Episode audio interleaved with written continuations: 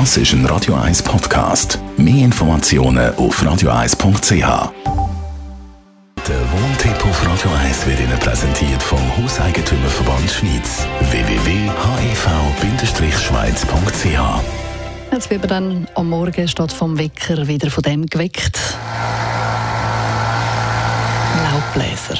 Sie sind wieder unterwegs, die fleissigen Männer und Frauen, die das Laub wegräumen. Wie ist das eigentlich, Thomas Oberle, Jurist vom Hauseigentümerverband Schweiz? Ist man verpflichtet als Hauseigentümer, egal ob mit dem Laubbläser oder mit dem Rechen, bei Privatstraßen Blätter wegzuräumen? Also man ist grundsätzlich verpflichtet, etwas zu machen, wenn gefährliche Situationen entstehen. Oder? Und der Hauseigentümer muss ab und zu dann auch schauen, dass er Laubhäufen und so Sachen wegrechnet, vor allem wenn es geregnet hat oder wenn es reingeschneit hat.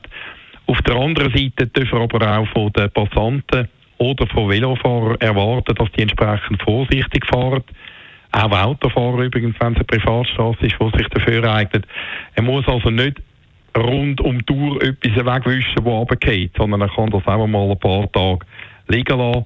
Also immer wissen als Passant, ich muss selber auch aufpassen. Ich kann nicht immer auf den Hauseigentümer vertrauen. Hm. Wenn jetzt aber doch jemand ausrutscht auf dem Laub, kann man als Hauseigentümer haftbar gemacht werden? Also man könnte einem Extremfall tatsächlich haftbar werden, oder wie ich gesagt habe, wenn man gar nichts macht, also wenn man überhaupt nichts wegräumt. Ich könnte mir jetzt das zum Beispiel vorstellen, wenn ich einen, einen Raum habe vor einem Gewerbe und ich weiß, da hat sehr viele Kunden, die reinlaufen und ich mache dort nichts, dann riskiere ich allenfalls tatsächlich, dass ich haftbar werde. Aber haftbar werde ich natürlich nur dann, wenn der andere, der sich verletzt hat, äh, tatsächlich die zumutbare Sorgfalt walten lassen hat. Und im Streitfall müsste ja dann die geschädigte Person anweisen, dass es aufgrund von einem Fehlverhalten dem Hauseigentümer zu dem Schaden gekommen. Und das könnte in der Praxis noch sehr schwer beweisbar sein. Wie ist das, wenn man jetzt bei sich im Garten einen Baum hat, der auch ein bisschen zum Nachbar überragt und dann seine Blätter vielleicht sogar beim Nachbar auf seinem Grundstück verliert? Kann, man da, äh, kann einem das in Rechnung gestellt werden? Also kann einem der Nachbar dann eine Rechnung stellen für das Aufräumen der Blätter von meinem Baum? Also ich kann es natürlich schon in Rechnung stellen. Es ist einfach so, dass die Rechtsprechung davon ausgeht, dass es in Quartieren und in Ortschaften, wo es halt viele Bäume hat, im Frühling und im Herbst normal ist, dass entweder Blüten oder Blätter und Äste und solche Sachen runterfallen.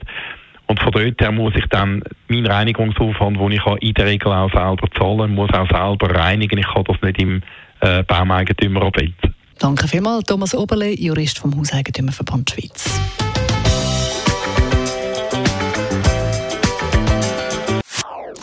Das ist ein Radio 1 Podcast. Mehr Informationen auf radio1.ch.